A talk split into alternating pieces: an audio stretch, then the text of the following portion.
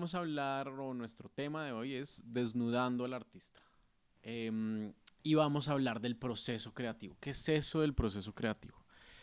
Siento yo em, que hay mucho misticismo detrás, como, como del artista ya encerrado y pasan cosas raras con el artista, cuando en realidad creo que ese proceso tiene pues unos pasos, no tienen que ser iguales siempre, pero tiene unos pasos. Em, y aunque de eso ya se habla, no, no, es, no, es, como nada nuevo lo que estoy diciendo, eh, hay un tema detrás como el tema del mercadeo, ¿no? Cómo, cómo entran las marcas principalmente a formar parte de ese proceso. O los clientes, no los llamamos marcas porque pues hay múltiples tipos de clientes, ¿no? Eh, y ahí se genera un nuevo proceso. Y creo que es importante hablarlo precisamente pues porque Crack está eh, en su segunda edición apenas. Y para muchos artistas pues es una gran pregunta, ¿no? ¿Cómo se hace esto? Eh, pero antes de, llegar a, ese tema, quiero que hablemos de qué es el proceso creativo, qué es el proceso creativo para ustedes, cómo se enfrentan ustedes a lo que se podría llamar un lienzo en blanco, es decir, cómo se enfrentan a una pared, a un lienzo, a un papel y de ahí empezar a crear. ¿Qué es eso de, crear? Entonces, pues, eh, antes de eso, pues, preséntense y luego sí me responden la pregunta, para que la presentación la hagan ustedes y no yo presentarlos, porque me parece grosero. Bueno, este, soy Alessandra Carugui. Eh, me considero, pues, más que una gestora cultural o una productora eh, dedicada a temas del arte, eh, me considero una, una enlazadora, una dendrita, una persona que eh, se encarga de generar estas conexiones para hacer que los proyectos relacionados al arte puedan conseguir financiamiento y puedan ser factibles en un México, en un mundo el día de hoy. Wow, esa presentación estuvo maravillosa, concreta, directa y vámonos. Así soy. bueno, después de esa presentación yo tengo que ser todavía más breve. Yo soy Cocolbú, soy artista de la vida, me gustan todas las artes, ¿no? Y creo que yo quiero llegar a tener 90 y vivir muchos años y seguir aprendiendo y nunca estar satisfecho y siempre estar en la búsqueda de no decir ya ya me consolidé porque no existe la consolidación como tal. Yo creo que la consolidación es el día a día y todos los días renaces y te mueres, entonces el arte es eso para mí y yo trato de plasmar con mi trabajo, que no es trabajo, es algo que lo que me apasiona, porque la palabra trabajo no me gusta, luego te explica, ya te expliqué por qué, que viene la palabra tripalium, que es tres palos con el que daban, azotaban a los, a los iba a decir artistas, pero a los, a los este, esclavos, entonces yo creo que todo remite para mí en creer es crear. Mira, yo creo, yo creo que mi, mi proceso de análisis y mi proceso reflexivo en cuanto a la creación se basa mucho en la observación. Eh, mi, mi, profesión, eh, yo soy de profesión como tal, eh, diseñadora de, interiores, arquitecta de interiores, y luego mi segunda carrera fue la escenografía, soy escenógrafa. Para crear un concepto escenográfico, te tienes que basar en un estudio muy profundo de todo, del texto, del autor, de los personajes, eh, del vestuario, trabajar con el director, con los artistas. O sea, son muchas, muchos entes creativos y mucha información que es necesaria para poder llegar a crear un concepto escenográfico. Cuando me llegan a mí proyectos eh, para desarrollar en art marketing de comunicación de marca eh, ligadas a las artes, lo primero que hago es alejarme del proyecto en sí y analizar absolutamente todo lo que viene. O sea, yo creo que no, para mí, no hay un proceso creativo sin un análisis primero y sin una observación real incluso alejarte del mismo proyecto, porque las pasiones o las ganas o la emoción innata de poder resolver algún proyecto te hace que crees a partir del ego. Entonces tienes que separarte completamente. Y la única manera de separarte es a través del análisis. Y de ahí recién ahí puedes empezar a crear. No hay, para mí, creación sin observación. Wow. Esto es así, una pum, pum, pum. Ahora, ¿qué contesto yo a eso? Pues mira, yo, yo comparto lo que dice Ale eh, en, en, la cuestión de la observación. Eh, como es, primero obsérvate, ¿no? Y observarás, ¿no?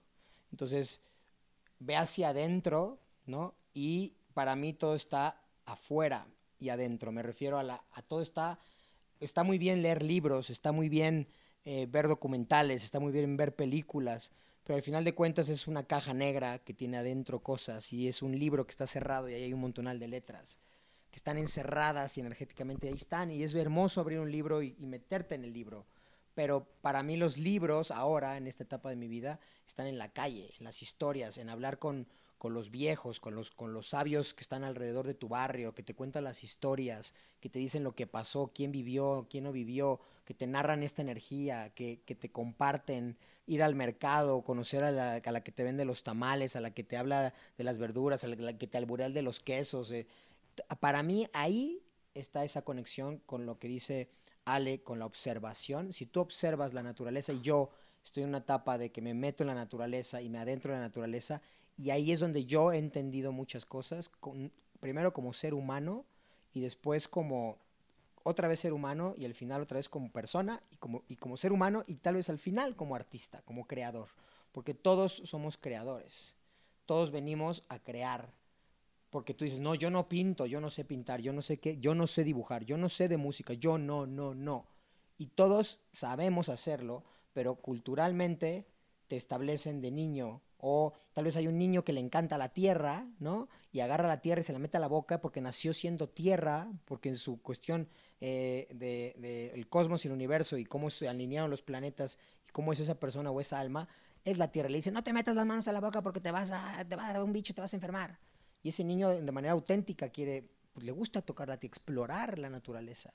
Entonces, ¿qué pasa? La sociedad es la que no, no, y es la sociedad y, es, y es, son las ciudades y son los edificios y es la gente y los árboles, o sea, no los árboles, los, las llantas, los coches que se inmersan en la naturaleza y es donde se establece esta, esta tesis de la, de, la, de la sociedad, del humano, de dónde viene el humano, del por qué, y es un mundo que, que, que ahí está, la, cre la, creación está afuera y está en la naturaleza, es, y de ahí parte todo, si, si partes de ahí y no del ego, de voy a hacer para que me vean, porque ahí de parte mucho la gente luego voy a hacer para ser visto, voy a hacer para que me amen, para que y, y el amor es, nace de adentro, entonces la creación tiene que nacer de adentro. Esa es en, en pocas palabras mi, mi, opinión de eso.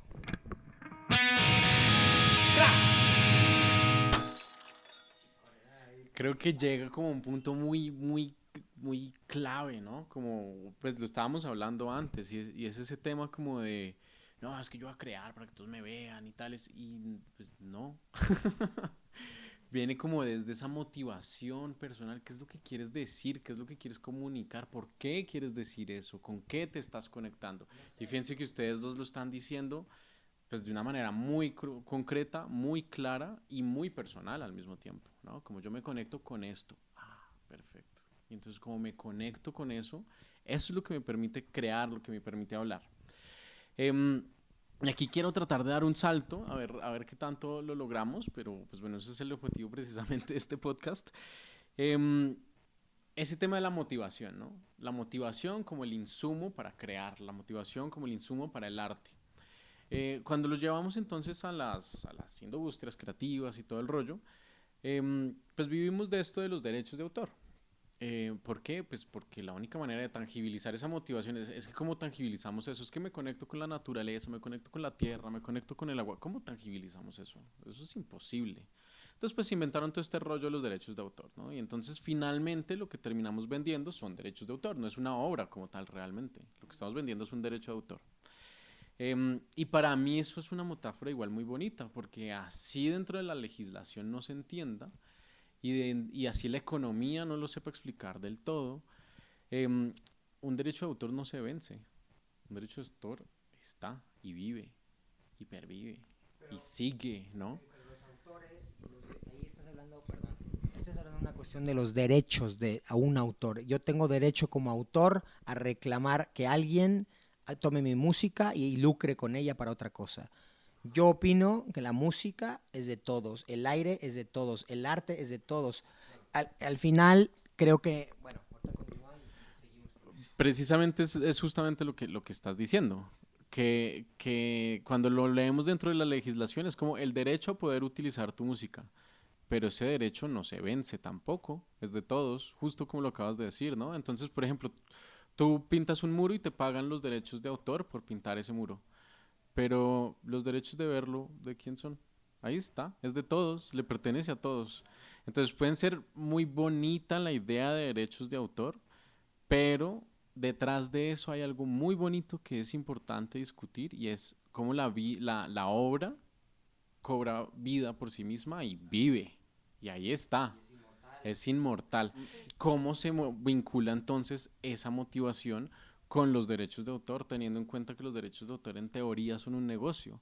Pero en realidad lo que está detrás es la vivencia del autor como su motivación que vive en su obra. ¿Cómo conviven esos dos?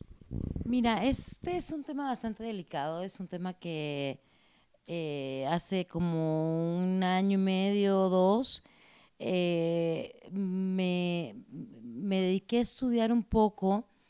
eh, yo creo que el arte eh, y cualquier manifestación de comunicación en esta vida se basa en el comunicante y el receptor.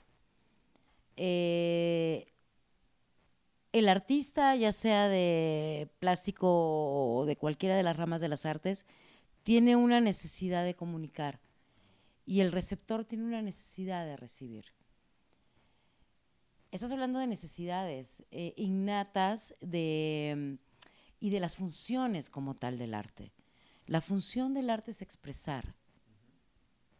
El artista, repito, en cualquiera de las áreas del arte, es un comunicador.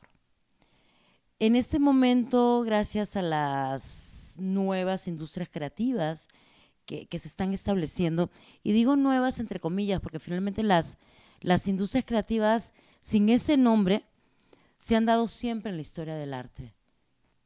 Eh, en la historia del arte y de la comunicación siempre han habido mecenazgos.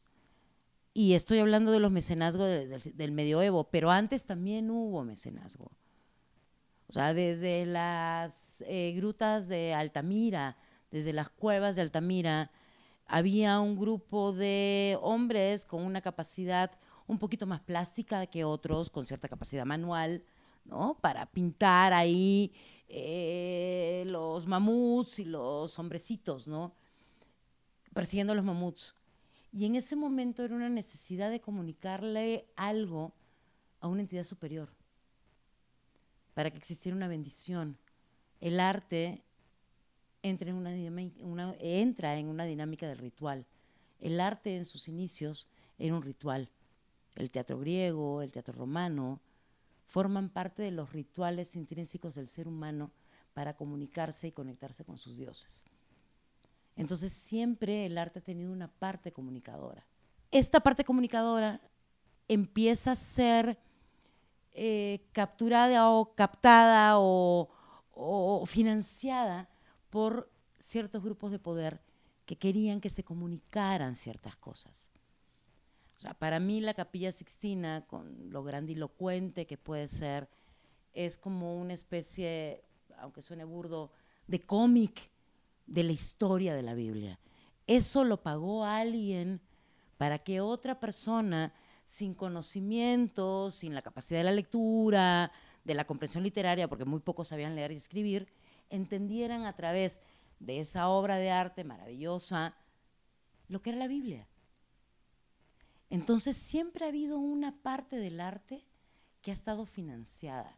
Eso de las industrias creativas que hoy vemos como un potencial económico en el mundo, siempre se hizo. Ahorita hay que ver cómo eso se transforma en una manera en la que las industrias creativas se conviertan en un espacio vinculante y derivador de fondos para que los artistas que son seres humanos en peligro de extinción como la vaquita marina, no terminen desapareciendo. Y aquí acaba lo que tengo que decir. Coco. Muy bien.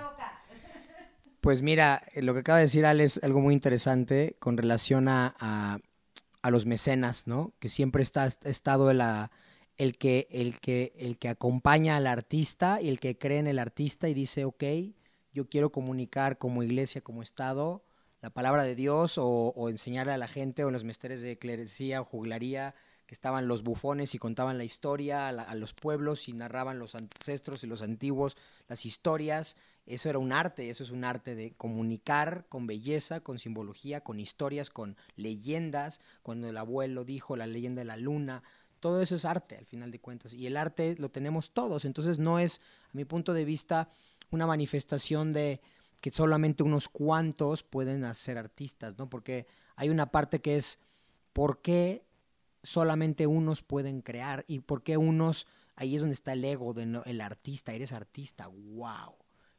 Todos somos artistas, todos sabemos pintar, pero no lo sabemos. Todos sabemos, todos sabemos crear, pero no creemos. Entonces, en el momento en que creemos, creas. Y, y a lo largo de la historia, ¿no? Puede haber en análisis, tesis, historia, que si la iglesia, que si cualquier religión, ¿no? Es como, ¿qué es la religión? ¿Y quién es Jesús? ¿Y qué es el arte? Y te vas y, y, y, y, y, y después dices y, y nada, y llegas a, a la nada. Entonces es como, está muy interesante hacer un análisis sobre el arte, está muy interesante decir a lo largo de la historia, y la historia se repite y todos los días nuestras células eh, se mueren y ahorita ya no son las mismas y mientras estoy hablando mis moléculas van cambiando y van cambiando. Entonces el arte es todo y es nada a la vez.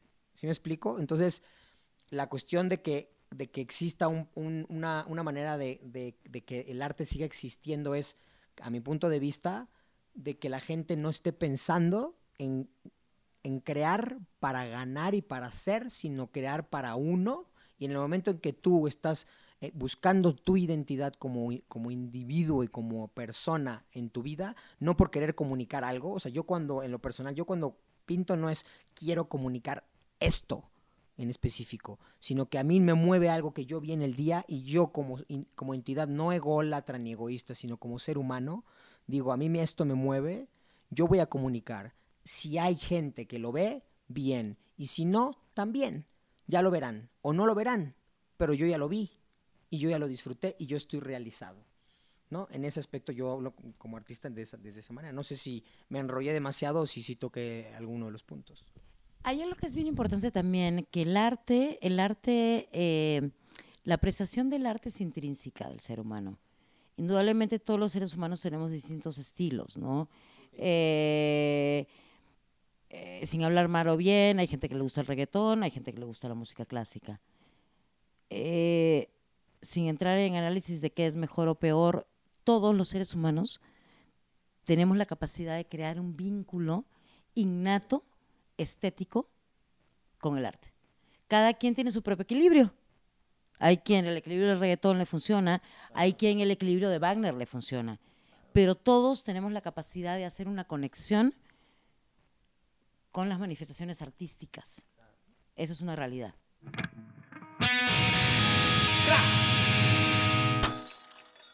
Justo ahí está como lo que estábamos hablando ahorita, ¿no? De eh, como el arte, pues no es, no es publicidad, no es comercio, es algo mucho más profundo, ¿no? Y precisamente por eso lo, lo metí por el lado de cómo el arte está vivo, es, es vida en sí misma. Eh, y pues eso es bien, bien interesante. Así quiero que sigamos trabajando un poquito sobre eso antes de seguir a la, a la siguiente pregunta. Y me interesa mucho tu posición precisamente, Ale, frente a, frente a eso, ¿no? Como, ¿Cómo lo divides si trabajas en los dos mundos al mismo tiempo? Eh, bueno, mira, aquí yo me traje mis notitas que se rieron muchísimo de mí, ¿no? A mi acordeón, mi acordeón toda llena de colorcitos, porque super nerd yo, eh, porque eh, en algún momento leyendo, porque finalmente no hay mucha, mucha información sobre eso que estoy hablando en redes, eh, uno googlea ciertos temas y le aparecen algunas cosas, pero logré en algún momento leer una frase que me pareció muy interesante, que se llama el efecto de transfusión. El efecto de transfusión que existe entre las artes, el arte y la publicidad. Lo voy a leer textual, ¿no? Y dice así. ¿Qué es el efecto de transfusión? En el efecto de transfusión influyen y confluyen el arte y la publicidad en cuanto a la función. Eh, anteriormente yo hablé sobre la función de la comunicación, ¿no? Y dice, no se trata de considerar la publicidad como arte, sino es aceptar que si bien el arte no es publicidad, en tanto a la función de que el arte es estética y la publicidad no es arte en cuanto a, su, en cuanto a que su función no es comercial. Aquí me detengo un poquito a reflexionar sobre esto y eh, reflexiono en esta parte de cómo, cómo el arte realmente eh, se puede convertir eh, en una parte de las estrategias de comunicación de marca. Eso es lo que yo he estado intentando descubrir desde hace muchos años. Estoy en proceso de descubrirlo. Eh, y sobre todo, considerando cuál es mi función en todo esto, que repito, eh, es lograr la manera de que el arte tenga una derivación de fondos mucho más fluida de las empresas privadas, no necesariamente de las empresas públicas, del gobierno, sino que veamos todos los artistas a partir de estas pláticas, a partir de juntarnos, ver realmente cómo podemos sobrevivir como especie en peligro de extinción. Eso que dices a mí, pues me encanta y no tengo nada que sumarle, pero sí quiero compararlo con el concepto que usa Coco, que es polinización, ¿no? Entonces, pues ahí están, ¿no? Son paralelos. Entonces, cuéntanos ahora tu posición de qué es eso de polinización. Pues mira, este, todos, hablando del tema de la mariposita, hoy me dio mucha risa porque vi un arco iris en el piso que últimamente he estado teniendo muchas señales de que veo arco iris por todos lados y la gente puede decir, ah, mire, pues no, es un, es un prisma que se está reflejando y ahí está pero yo los estoy viendo porque, porque estoy observando lo que quiero observar y estoy atrayendo lo que quiero atraer. Entonces, cuando yo hablo de, de, la polinización de contenidos, que yo se lo aprendí a un gran amigo que se llama Carlos Millet, que en su momento, hice un, un, documental, un stop motion, que hice una historia de, de cómo eh, había contenidos, letras, y se, y se poliniza como las abejas, ¿no? Porque cuando dices se hizo viral, viral, viral, viral, viral, los virus matan los virus son negativos. las palabras tienen mucho poder. Dependiendo cómo, tú dices tienes que, ¿quién tiene qué? ¿Por qué dices tienes? ¿Quieres? Soy, ser, en positivo siempre. Entonces, en la intención y la forma en la que dices las cosas, en la intención como decretas y concretas las cosas y manifiestas y impregnas tu trabajo, que no es trabajo, por lo que expliqué de los, del, hace un momento, es cambiar el chip, ¿no? En la cabeza, en la gente y en, la, en, la, en la cuestión de, la, lengua, el lenguaje, de la, de, la programación neurolingüística, es como tú mismo te programas y de repente dices, es que no voy a poder, no voy a, pues no vas a poder entonces y no lo vas a lograr. Y si quieres brincar y tal, y no, y te pones trabas, te estás poniendo como circuitos, hay cables, y de repente necesitas una comunicación directa de un cable a otro cable, despejar los cables y desenredarlos. Por ejemplo, en este caso, pues está llegando la comunicación, pero están los cables enredados. Si llega el cable directo y hay un solo cable, la comunicación va a ser directa y va a ser como tiene que ser. Entonces, cuando se habla de la polinización como en un sistema,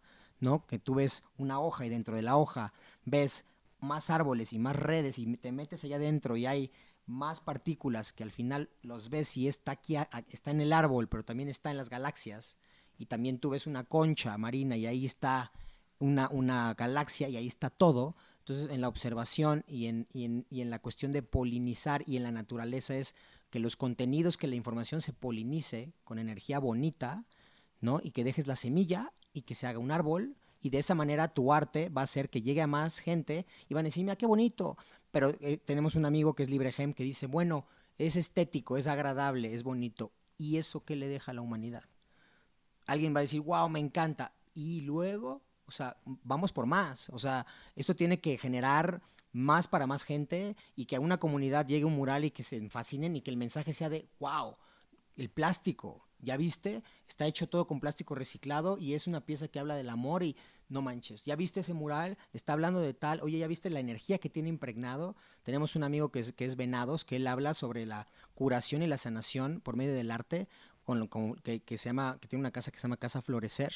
Su mamá da, terapia con flores y su arte cura y sana por medio de, ver nada más la pieza. Porque ya te está generando un mantra de, paz, de tranquilidad, de armonía y te está sanando y te está reconstruyendo tus moléculas y tus células. Entonces va más allá de, todo eso, ¿no?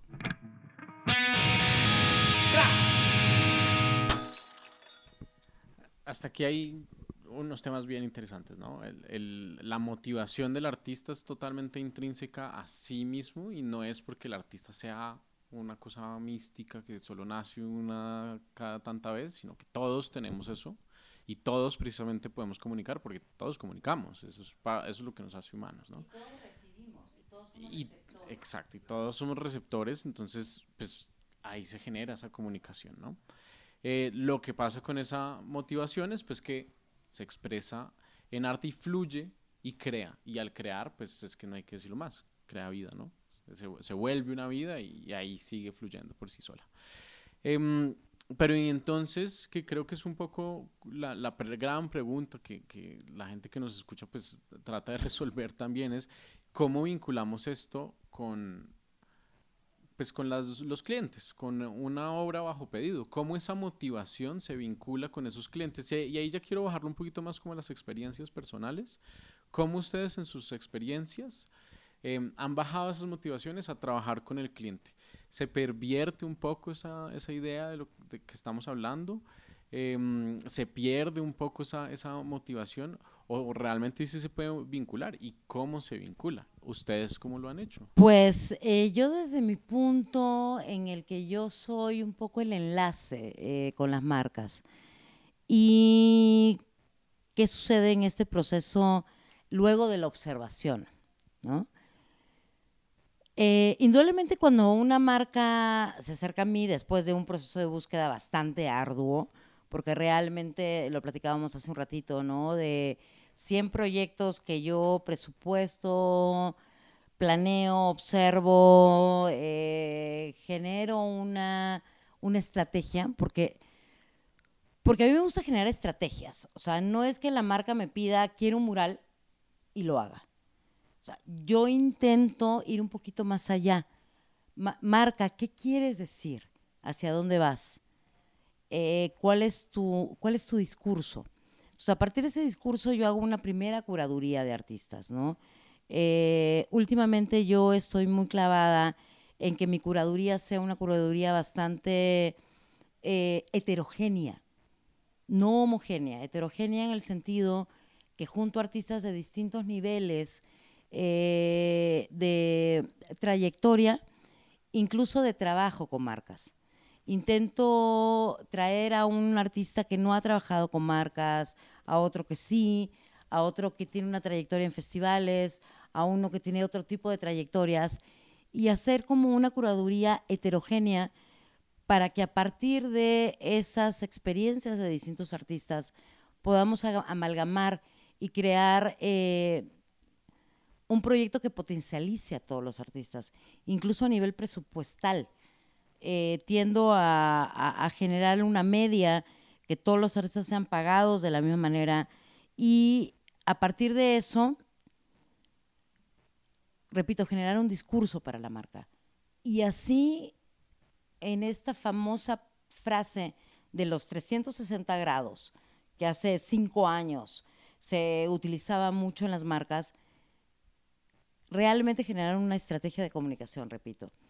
Eh, es un proceso en el que me pone a mí muchas veces en el medio entre el artista y la marca, eh, entre poder, eh, entre comillas, no prostituir al artista, ser lo suficientemente delicada para que su esencia vital como artista nunca se vea demeritada, siempre se vea en un potencial de crecimiento y en un potencial de, exposición. Y así tener una media perfecta entre lo que la marca quiere y lo que el artista desea.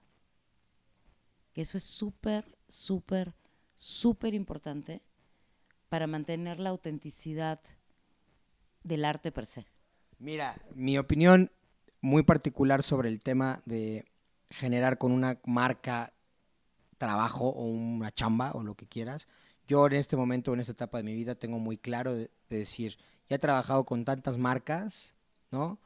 Que ya de repente ya ni me acuerdo con cuál sí, con cuál no. Y hay, hay un punto en el que yo digo, ok, en esta etapa de mi vida yo ya estoy diciendo, voy a hacer uno, dos proyectos, tres chonchos donde estén muy bien pagados para poder generar, para poder tener, comprar mi casa en la naturaleza y poder entonces comprarme unos materiales increíbles y poder crecer y crecer y crecer, pero ya poder decir, este es un trabajo chamba que me ayuda a generar más y a crear más de lo que yo quiero decir y poder estar tranquilo un año, dos años, sin estresarme por una cuestión de rentas, pagar hipotecas, colegiaturas y poder estar tranquilo y, poder ahora sí decir, ya, tengo cubierto un año, fácil, si no quiero, y, aún así siempre estás generando y generando y generando, y después ya dices, bueno, pues ahora voy a hacer 500 expos donde voy a hablar de mis cosas y hablo de mi lenguaje personal, donde ya hago una exposición, donde estoy comunicando cosas que yo quiero, porque siempre con las marcas te enfrentas a, en el caso de empresas muy grandes, a 500 cabrones que están metiendo su cuchara y entre ellos hay ingenieros, hay fotógrafos, hay este, directores que, que, están en las letras y, y, todos tienen su opinión y cada quien quiere su pedazo del pastel en su mural. Entonces, ¿cómo vas a cumplir con todos? Pues entonces te pones ahora sí que a su merced y es ¿qué quieres tú? O sea, el punto que dice Al es muy factible al principio cuando es cuando le dices a la marca, ok, yo te voy a proponer lo que yo cr creo que te puede funcionar mejor. Pero si la marca dice, ok, sí, pero, ¡pam! Entonces dices, ya, te ahorras palabras, ¿quieres eso? Va. Cobra esta tanto, punto. Y te ahorras energía, porque al final dices, bueno, te van a pagar, esto quiere el cliente, el cliente queda contento, ¿no? Tú tratas de, de no es un, una lucha, sino, o de mostrar tu discurso, y si del otro lado la pelota fluye y, y juegan bonito como los brasileños, bien, pero de repente hay alguien que dice, no, yo quiero el balón en el piso y me gusta yo meter los goles. Y es así como, yo quiero mi balón y no lo toques. Va, es tuyo, es de todos. Esa es la manera en la que tú quieres, adelante. ¿no? Y, y listo, yo creo que, que, a mi punto muy, muy particular, así funciona el arte para mí en la cuestión de, gan de ganar, porque en realidad ganamos todos, ¿no? Y podríamos estar así con este tema, ¿no? Y, y no lo sé. Yo quiero, yo, yo quiero ahorita tomar un, no, un, punto, un punto que estábamos platicando antes eh, de que abriéramos pues esta comunicación con, con todos ustedes. Y es eh, la posibilidad, por ejemplo, que le ha dado a Coco, que, que, platicábamos hace un rato, y que le da a muchos artistas de financiar su propio arte a partir de estos proyectos, ¿no? Eh, Coco nos enseñaba una serie de litografías que él mandó a producir con su dinero para luego venderlas.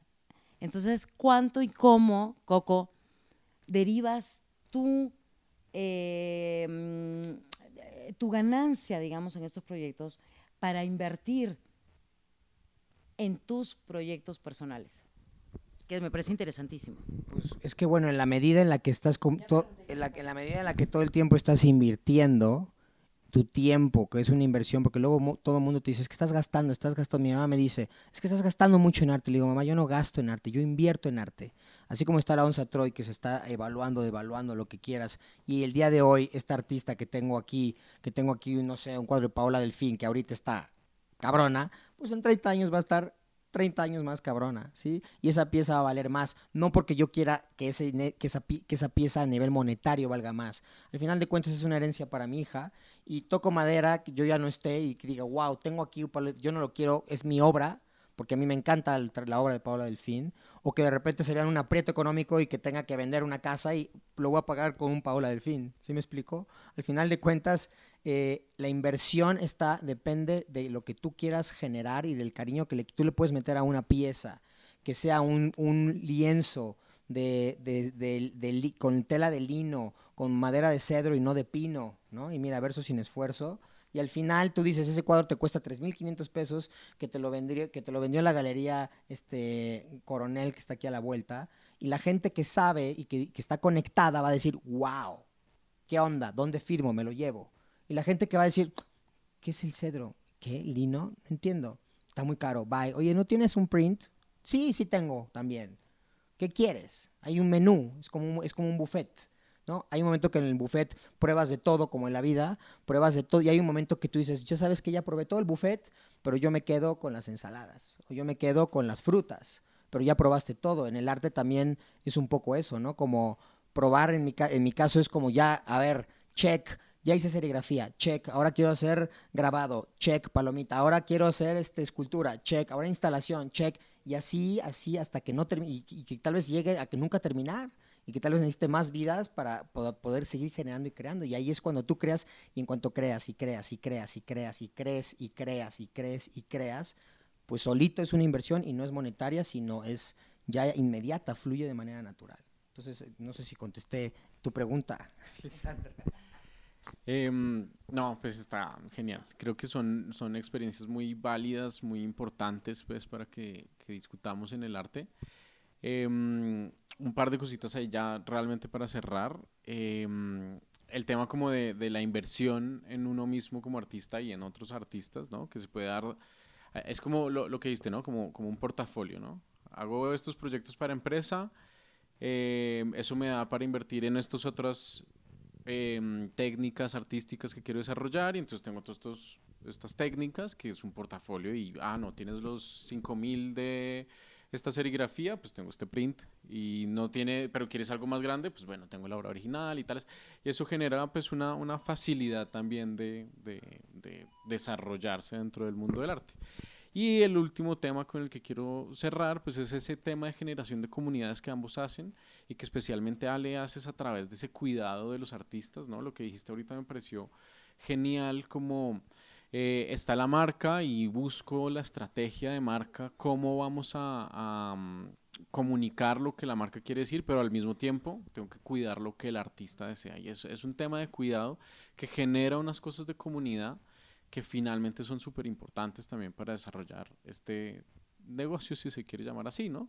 Eh, no es como que yo vaya solo contra el mundo y, soy una multinacional que arrasa con todo y los demás se chingan, sino que todo lo contrario. Si todos vamos juntos, si todos vamos en bolita, nos va mejor porque precisamente lo que estamos haciendo es cada uno comunicando lo que quiere comunicar y eso me parece pues hermoso. Creo que es muy importante hacerlo y creo que es un mensaje muy importante que, quería rescatar también de, de, esta conversación. Y pues no siendo más, les agradezco a ambos por, por estar en Crack y les agradezco muchísimo por lo que dijeron hoy, que creo que es súper valioso y pues esperamos a otras personas les pueda ayudar. Muchas gracias. Buenísimo. Buenísimo. Gracias a ti. Muchísimas gracias.